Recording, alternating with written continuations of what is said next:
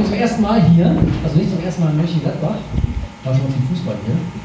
Äh, aber ansonsten habe ich heute mal festgestellt, es ist ja auch eine richtig tolle Innenstadt hier. Ähm, da lohnt es sich doch auch nochmal wiederzukommen. Und hier die Gemeinde lohnt sich natürlich allemal, glaube ich, zu besuchen. Das merkt man, finde ich, wenn man so reinkommt. Ich heiße Wolfgang, komme aus dem schönen Remscheid. Remscheid, das liegt zwischen Köln und äh, Dortmund, genau in der Mitte. Wir können übrigens auch den Dom. Aber kannst jetzt nichts mehr ändern. Ähm, und gehören dort zu den Jesus Freaks. Äh, wir haben eine kleine Gemeinde, ähm, gar nicht so viel anders, glaube ich, als ihr. Ähm, auch, ja, was ist uns besonders wichtig? Ich glaube, Freiheit ist halt auch irgendwie so ein ganz wichtiges Gut bei uns. Ähm, auch Individualität, dass man halt auch Dinge anders machen kann. Aber ich glaube, das ist hier. Da würde ich jetzt aber nichts ändern, oder? bin verheiratet, habe drei Kinder. Und der Jan ist heute äh, bei uns in der Gemeinde, bei den Jesus Freaks und äh, da predigen und ich bin heute hier eingeladen. Und bevor ich loslege, ähm, würde ich gerne noch den Schimmer nach vorne geben. Der Schimmer ist mit mir gekommen, auch aus Remscheid. Einen Applaus mal für den Schimmer. Mhm. Und dann auch. Genau, ich hatte den Schimmer vorher gefragt, ob er Lust hat mitzukommen Natürlich. ähm, und ob er vielleicht auch noch Lust hat, auch was zu äh, erzählen, was er mit Jesus von Nazareth erlebt hat. Und ähm, genau. Ich bin der Jamal, das, äh, ich habe 2011 Unfall gemacht. Ich habe früher keinen Glauben. Ne? Oder ich habe schlechter Unfall. Oder äh, Komisch. früher immer denke ich, ich werde tot und doch. Oder ich habe den Gottesdienst gekehrt. Oder ich habe gesagt, oh, Ja, das ist ganz, äh, ganz andere. Oder ich habe ganz, ganz andere. Jetzt alles leid, Keine alles, ich habe ne? Beinegrippe. Das stimmt nicht. So, ich habe früher ganz äh, nichts leben. Ich habe früher keinen Glauben und nichts leben. Aber jetzt ist die Zeit lang ganz richtig, ganz andere.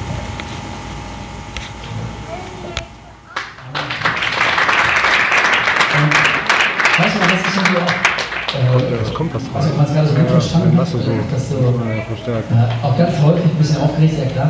Das ist halt irgendwie, das ist total ungefähr, ne? Das ist Ja, dann müsst ihr ja die Applikation haben, ne? Das ist Ja. halt irgendwie den ganzen Körper kribbelt und er sich leicht anfühlt.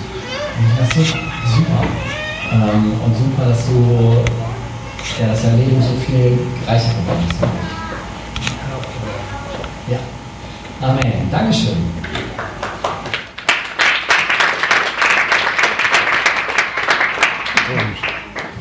Ja, ich möchte gerne heute mit euch noch über ein Wort von Jesus nachdenken. Und zwar einen relativ berühmten Satz von ihm, äh, über den auch schon so mancher Witz gemacht wird, nämlich Geben ist schöner als Nehmen. Geben ist seliger als Nehmen. Weiß jemand, wo das steht? Weiß jemand, wo das steht? Gibt es hier Leute, die so ein bisschen schon mal Bibel ab und zu gelesen haben? Jetzt habe ich schon was verraten, das steht in der Bibel. Weiß jemand, wo das steht? Mhm. Oder seid ihr Leute, die sowieso grundsätzlich Ja, nicht antworten würden, egal was ich frage? Es steht nämlich, okay, dann lasse ich jetzt mal die Katze aus dem Sack, es steht nämlich so erstaunlicherweise nicht in den vier Evangelien, also in den Berichten, die uns vom Leben von Jesus am meisten eigentlich äh, erzählen, sondern es steht dieses Zitat von Jesus, Leben ist schöner als Leben, steht in der Apostelgeschichte. Und Paulus zitiert hier Jesus, der das gesagt hat. Ich lese euch das mal vor, Apostelgeschichte 20. Apostelgeschichte 20, ab Vers 35. Ich habe euch stets ein Vorbild gegeben, dass man hart arbeiten muss, um auch den Bedürftigen helfen zu können. Denkt an die Worte des Herrn Jesus, der gesagt hat, Geben macht mehr Freude als Nehmen.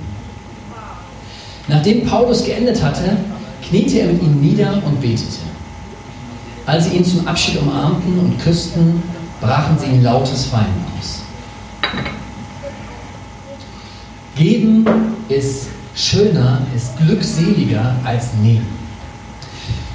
Zum einen finde ich persönlich immer so ein bisschen äh, schade, dass über Jesus, der ja den meisten Einfluss in der Weltgeschichte überhaupt hatte, ob man jetzt an ihn glaubt oder nicht, äh, ist das ja schon eine, eine total imponierende Lebensleistung, innerhalb von dreieinhalb Jahren den stärksten Einfluss auf die Menschheitsgeschichte zu haben, ever.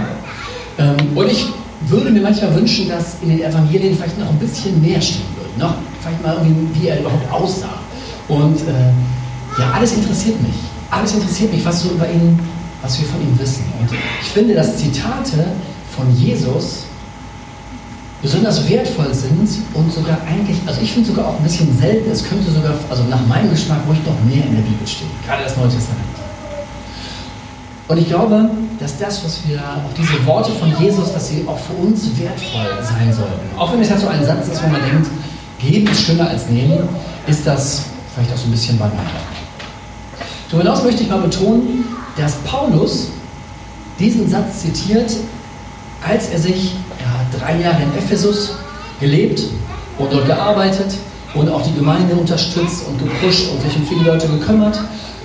Und dort sagt er das bei diesem Abschied, auch bei diesem Abschied für immer, gibt er ihnen noch dieses Wort auf den Weg. Denkt auch an das, was Jesus immer gesagt hat. Geben ist schöner als nehmen. Und ich finde, wenn man so Abschiedsworte sagt, gerade auch in so einem herzlichen Zusammenhang, dann sagt man ja auch nicht irgendwas, was so völlig banal ist. Sondern sagt ja auch irgendwas, was einem wichtig ist. Und hier steckt vielleicht auch echt was drin, für dich und mich, was Schönes. Ich habe gelesen, dass die Wissenschaft, dass es einige Studien gibt, dass die Wissenschaft herausgefunden hat, dass es äh, tatsächlich diesen Zusammenhang gibt zwischen glücklichem Leben, zwischen einem Glücksgefühl Gefühl und Geben. Wer also einmal etwas gibt, hat ein Glücksgefühl, was vielleicht für ein paar Tage hält.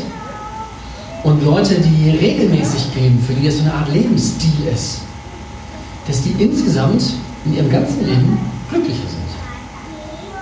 Jetzt habe ich diese Studie nicht prüfen können, ob die wirklich Hand und Fuß haben, aber ich glaube, dass auch das, was Jesus hier sagt, dass das sich auch logisch ist und euch jetzt vielleicht auch nicht so total überrascht, dass das äh, auch wirklich einen Zusammenhang da gibt, sondern dass das irgendwie auch logisch ist.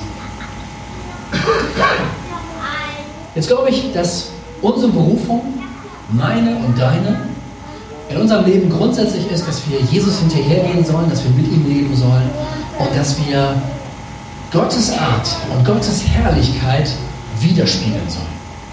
Dort, wo du bist. Mit deinen Problemen, mit deinen Charakterschwächen, mit deiner Armut, mit deinen Stärken, mit deiner Impulsivität, ähm, vielleicht auch mit deiner Langeweile, in deinem Arbeitsplatz, in deinem Sportverein, dass du das widerspiegelst. Ein Vers aus dem zweiten Korintherbrief dazu, 2. Korinther 3, Vers 18, nach der Hoffnung vor allem. Wir alle aber stehen mit unverhülltem Gesicht vor Gott und spiegeln seine Herrlichkeit wider. Der Herr verändert uns durch seinen Geist, damit wir ihm immer ähnlicher werden und immer mehr Anteil an seiner Herrlichkeit bekommen. Dein Auftrag ist es, Gottes Herrlichkeit, so wie er ist, das wiederzuspiegeln. Dass man quasi an dir so ein Stück weit sieht, wie Gott ist. Und ich glaube, dass Gott großzügig ist. Gottes Charakterzug oder ein Teil seines Charakters ist es, großzügig zu sein. Gott hat eigentlich viel mehr Spaß daran, dir etwas Gutes zu tun, dich zu beschenken, als von dir beschenkt zu werden. Gott freut sich auch über, wenn wir ihm Geschenke machen, wenn wir ihm schöne Lieder singen, wenn wir gleich hier, auch wenn wir noch Lieder singen, wenn ihr alle wirklich mitsingen, als gäbe es keinen Morgen. Und doch, glaube ich, hat Gott selber viel mehr Freude daran, uns etwas zu geben, als etwas zu bekommen. Es ist ein Charakterzug. Der berühmteste Bibelvers vielleicht in der, in der Bibel ist Johannes 3, Vers 16, dass Gott die Menschen, diese Welt so geliebt hat, dass er seinen Sohn gab. Und es wird berichtet, dass Jesus sagt, ich bin nicht gekommen, um mich hier bedienen zu lassen, ich bin gekommen, um mein Leben zu geben für viele. Es ist ein Charakterzug Gottes. Er verlangt also nichts nach dem Motto, irgendwie, äh, ja, was er selber nicht ist, sondern es ist selber seine Art zu geben. Eine ganz wichtige Randbemerkung dazu. Man könnte ja meinen, und manche hören das auch so, dass da stehen würde, nehmen ist doof und geben ist gut. Aber das steht da gar nicht. Ich würde sogar sagen, wenn man so das, die Bibel so ein bisschen kennt und gelesen hat, dann muss man sagen, nehmen ist gut. Nehmen ist richtig. Und bevor man etwas geben kann, muss man auch häufig, es kommt davor erst das Nehmen. Nehmen ist gut, aber geben ist noch glückseliger. Da liegt etwas noch Schöneres drin, aber nehmen ist auch gut. Meine Frau war vor einigen äh, Monaten, war sie in Wuppertal verabredet äh, in einem Café und es gab da irgendwelche Terminabstimmungsprobleme. Auf jeden Fall, die Verabredung ist nicht gekommen und sie saß da im Café, blickte auf den Marktplatz und da saß eine Frau am Brunnen, die fürchterlich am Weinen war. Und sie hatte so den innerlichen Impuls, geh doch mal zu der Frau hin und mal, was ist. Und dann überlegt man ja so, vielleicht kennt ihr das, man hat so einen Gedanken im Kopf, denkt so, oh, der könnte ja auch von Gott sein, aber ja, wenn ich da jetzt hingehe, ist das nicht irgendwie auch distanzlos? Äh, ich spreche die Frau an und äh, ich kenne ja gar nicht und hinterher fühlt sich bedrängt, was soll ich mich da einmischen? Ist doch nicht meine Angelegenheit, ich bin ja noch nicht mal Wuppertalerin. Ähm, soll ich da jetzt hingehen oder nicht? Und, aber sie hat es einfach mal getan. Und hat sich zu dieser Frau gesetzt und gesagt, Entschuldigung, was, ist denn bei dir los? Du, ich habe gesehen, du weinst. Und diese Frau fand das gar nicht distanzlos, sondern hat erzählt, ja, ich habe keine Wohnung, ich lebe auf der Straße und mein Schlafsack ist mir geklaut Und es ist schon relativ kalt, es war noch vor dem Winter, aber es war auch schon nachts schon wirklich bitterkalt und dass sie echt Sorge hatte. Und Anne, meine Frau, fragte ja, was, was, ist denn, was ist denn los, wie viel kostet denn so ein Schlafsack so 30 Euro kostet ein guter Schlafsack, mit dem ich auch auf der Straße leben kann. Und dann hatte sie den Impuls, ja, dann gib mir doch die 30 Euro. Und er meinte, ich kann dir die 30 Euro gerne geben. Und sollen wir noch zusammen noch beten? Und die Frau sagte, ja, sehr gerne. Und da sitzen diese beiden Frauen in Wuppertal am Brunnen und weinen zusammen und beten zusammen. Und als Anne nach Hause gekommen ist, sie war so glücklich. Sie war so glücklich. Die ganzen nächsten Tage war sie glücklich. Das Richtige getan zu haben. Gott gehorsam gewesen zu, zu sein, auch diese 30 Euro dort gegeben zu haben, hat sie so glücklich gemacht, so beschwingt gemacht. Geben ist schöner als nehmen. Und ich glaube, dass das, dieses Glücksgefühl, das war auch intensiver, als wenn wir Tatort geguckt hätten. Ja, und dabei noch Schokolade gegessen haben. Schokolade macht auch glücklich, leider nur für Sekunden und vielleicht äh, auf langere Sicht unglücklich. Aber ähm, ja, das war ein total, das hat sie so geflasht, das war so schön. Es hatte etwas Schönes, Dinge weiterzugeben. Aber vielleicht denkst du jetzt, ja, ich habe sowas Ähnliches auch schon mal erlebt. Ich habe auch irgendwem Geld gegeben, aber die Reaktion, die war ja völlig anders. Ich wünschte, ich könnte es auch hier im Gottesdienst berichten. Ich habe ihm mal Geld gegeben und der hat sich so gefreut und ist jetzt hier Mitarbeiter bei uns in der Gemeinde und macht Theke und Hausmeister und sonst was und ist total motiviert. Aber nichts da. Derjenige hat sich noch nicht mal bedankt, sondern mir noch einen doofen Spruch gedrückt. Also da habe ich ja gar nichts von. Die Reaktion ist völlig ausgeblieben. Und ich habe mich auch nicht glücklich dabei gefühlt. Und auch das, finde ich, ist ein Stück Realität. Und das ist auch einfach so. Ich habe eine relativ lustige Geschichte gehört von einem Prediger, der war mit einer ganzen Gruppe von Jugendlichen unterwegs ähm, und ist mit denen so von einem Einsatzort zum nächsten gefahren. Und äh, an dem Abend vorher hatte er über das Thema Großzügigkeit gepredigt und hat er dort berichtet, dass er jemanden kennengelernt hat, der immer, wenn er in eine Mautstelle fährt, wo noch tatsächlich jemand im Kassenhäuschen sitzt, wo man die Mautgebühr im Vorfeld bezahlt, dass er dann die Scheibe runtergekurbelt hat und gesagt hat, lieber Kollege hier im Häuschen, ich zahle nicht nur die Mautgebühr für mein Auto, sondern auch einfach mal für das Auto hinter mir. Einfach so, weil er gerne so ein Lebensstil von Großzügigkeit pflegt. So, und dann waren die halt unterwegs. Er hatte am Abend davor darüber gepredigt, hatte seine Gruppe Jugendlicher unterwegs und dann fuhren sie auch auf so ein Kassenhäuschen an einer Mautstation zu. Und einer der Jugendlichen fragte, und? Der Prediger sagte, ja, was und? Ja, bezahlst du jetzt auch für das Auto hinter dir? Und er sagte, das war doch nur ein Beispiel in der Predigt. Und er merkte stechende Blicke im Nacken. Große Enttäuschung bahnte sich an. Okay, dann hat er nämlich doch dann ganz großzügig am Kassenhäuschen gesagt, liebe Kollegin hier im Kassenhäuschen, ich möchte nicht nur für mich die Mautgebühr bezahlen, sondern auch für das Auto hinter mir. Durch Überraschung allenthalben.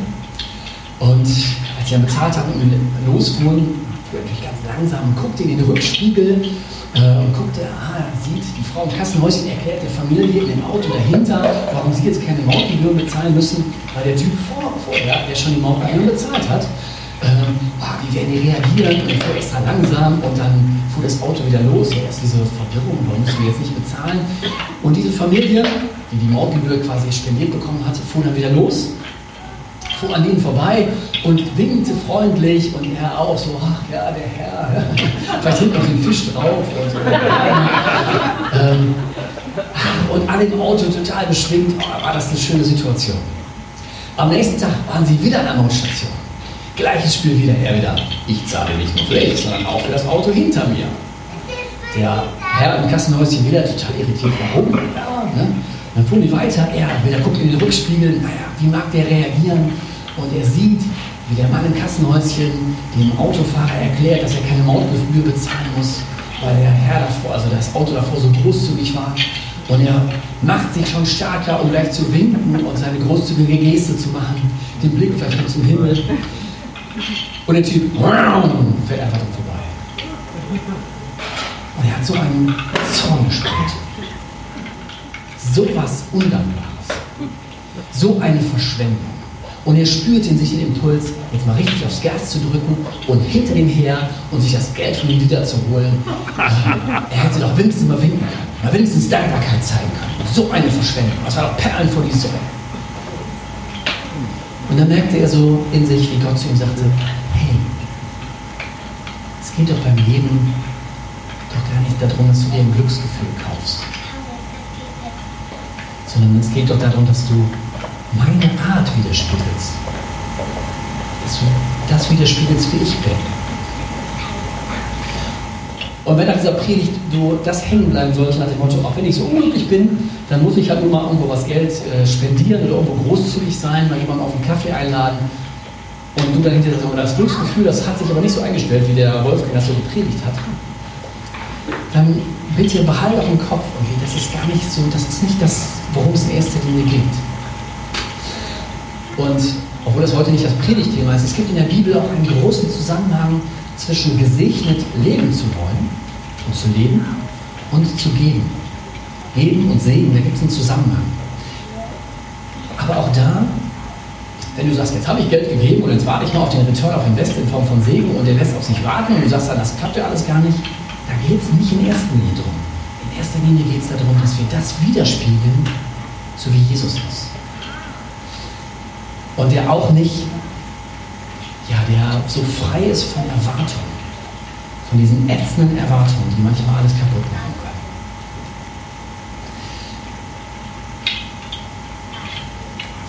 Zwei Beispiele noch. Im Heiligen Land gibt es einen Fluss. Wisst ihr, wie der heißt? Jordan? Jordan? Wupper meine ich jetzt eigentlich, aber okay. Aber es gibt noch ein zweites heilige Land, ja, da ist der Jordan. Genau, das meine ich natürlich auch. Das, das bergische Land, das hatte ich jetzt eigentlich. Bei uns ist das nur das Erste, was da kommt. Aber es gibt den Jordan, genau. Und der Jordan, der, der geht in zwei Seen rein. Wisst ihr auch, wie die Seen heißen? Zwei Seen? Genezareth? See Genezareth, genau. Und noch ein See? Totes Meer. Totes Meer, genau. Ähm, Israel, ein Fluss, der Jordan, zwei Seen, See Genezareth im Norden, Tote Meer im Süden. Und der See Genezareth ähm, ist das blühende Leben. Da gibt es Fischreichtum, da hat sich Fischereiwesen angesiedelt, da ähm, kann man Landwirtschaft drum betreiben, da wachsen Bäume, da ist es grün, da ist es fruchtbar. Und im Süden im Toten Meer das krasse Gegenteil. Da wächst nichts, da lebt auch nichts, vielleicht so ein paar Bakterien. Und ähm, mal abgesehen vielleicht vom Brennholzverleih wäre das irgendwie ein Fischereibetrieb aufzumachen, die schwachsinnigste Idee überhaupt. Aber da kannst du nichts fangen, da wächst nichts, da ist alles tot. Auch drumherum wächst nichts, alles ein ganz lebensfeindlicher Ort. Beim See Genezareth total lebensfreundlich und unten absolut lebensfeindlich.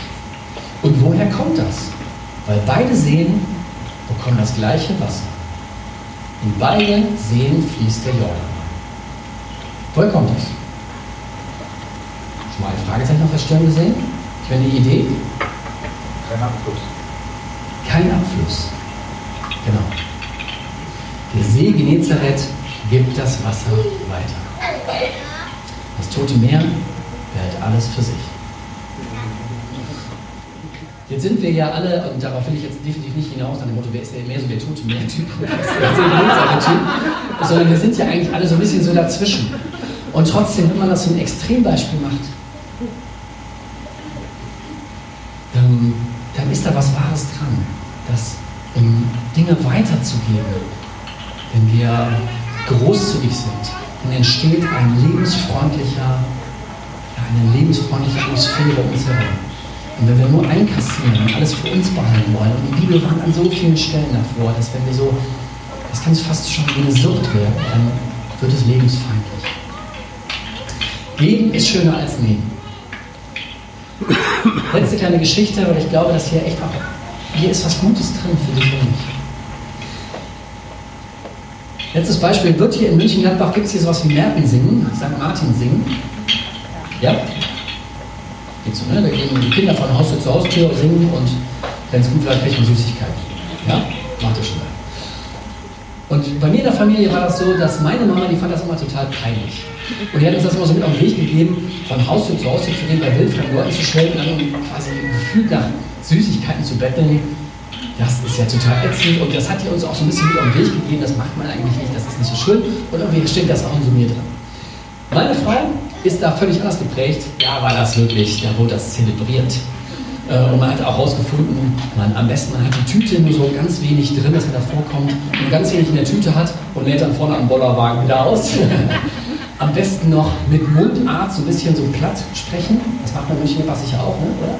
Wenn man so ein bisschen platt, dass dann auch die Lieder und Märte, Märte Jutmann irgendwie so ein bisschen dialektisch anfärbt, oder die alten Leute haben einen Pipi in den Augen und geben extra viel. Und die haben das richtig zelebriert. Und so bei uns hat meine Frau das auch bei uns in der Familie so eingebracht, dass wir auch mit unseren Kindern Märten singen gehen. Und als Märten gesungen ist, ich war erst mit unserem Mitteln beim Fußballspielen und dann kam ich wieder vom Fußballspielen und bin auch mit, dem, mit unserem Jüngsten noch ein bisschen mit Märten singen gegangen. Fünf Kinderteam, die drei Kleinsten hatten schon aufgegeben, aber Oskar und sein Freund, die waren schon, die waren auch hochmotiviert und sind von einem Haus zum anderen gegangen. Und meine Frau auch total motiviert. Komm, da können wir noch schellen und da müssen wir noch mal hin. Und ich sage, lass doch mal, das ist doch irgendwie auch ein bisschen unangenehm. Warum denn? So lernen wir doch mal die ganzen Nachbarn kennen. Ich so, ja, okay. Und dann, da müssen wir auch noch. Und äh, der Oskar meinte einmal auch noch, die Nachbarn standen dann noch, komm Matti, wir ziehen weiter, wir plündern die ganze Welt. und so viel Süßigkeiten auf einmal. Das war, äh, das war wie Ostern, Weihnachten zusammen.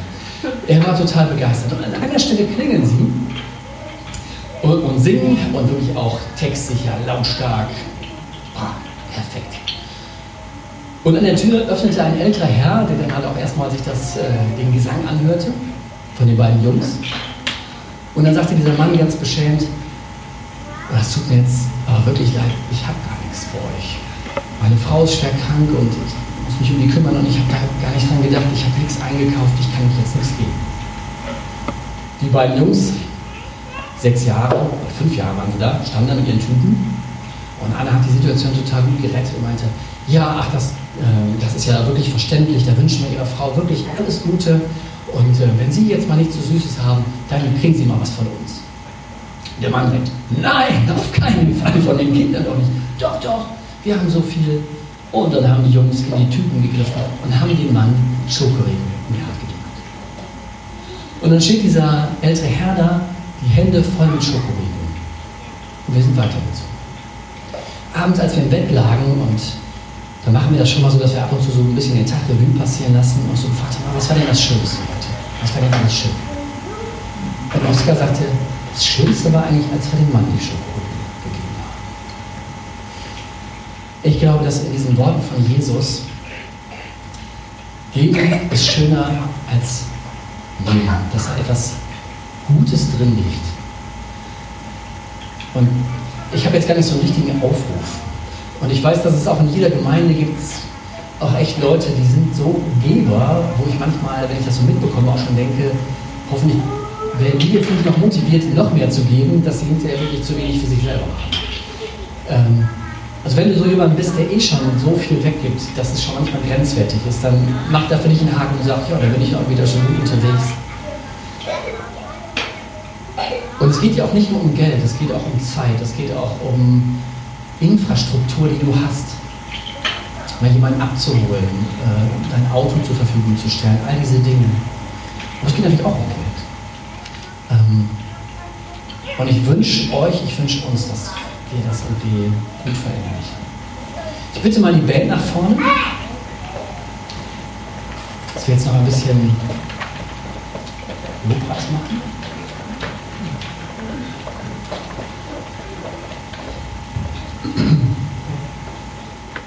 Ich bitte euch nochmal, dass ihr einmal, wenn ihr könnt, ähm, aufsteht.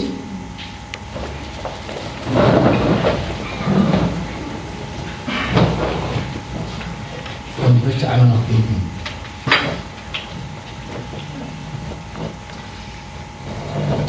Jesus, ich habe das heute so gesagt, wie ich denke, dass du das gesagt haben wolltest.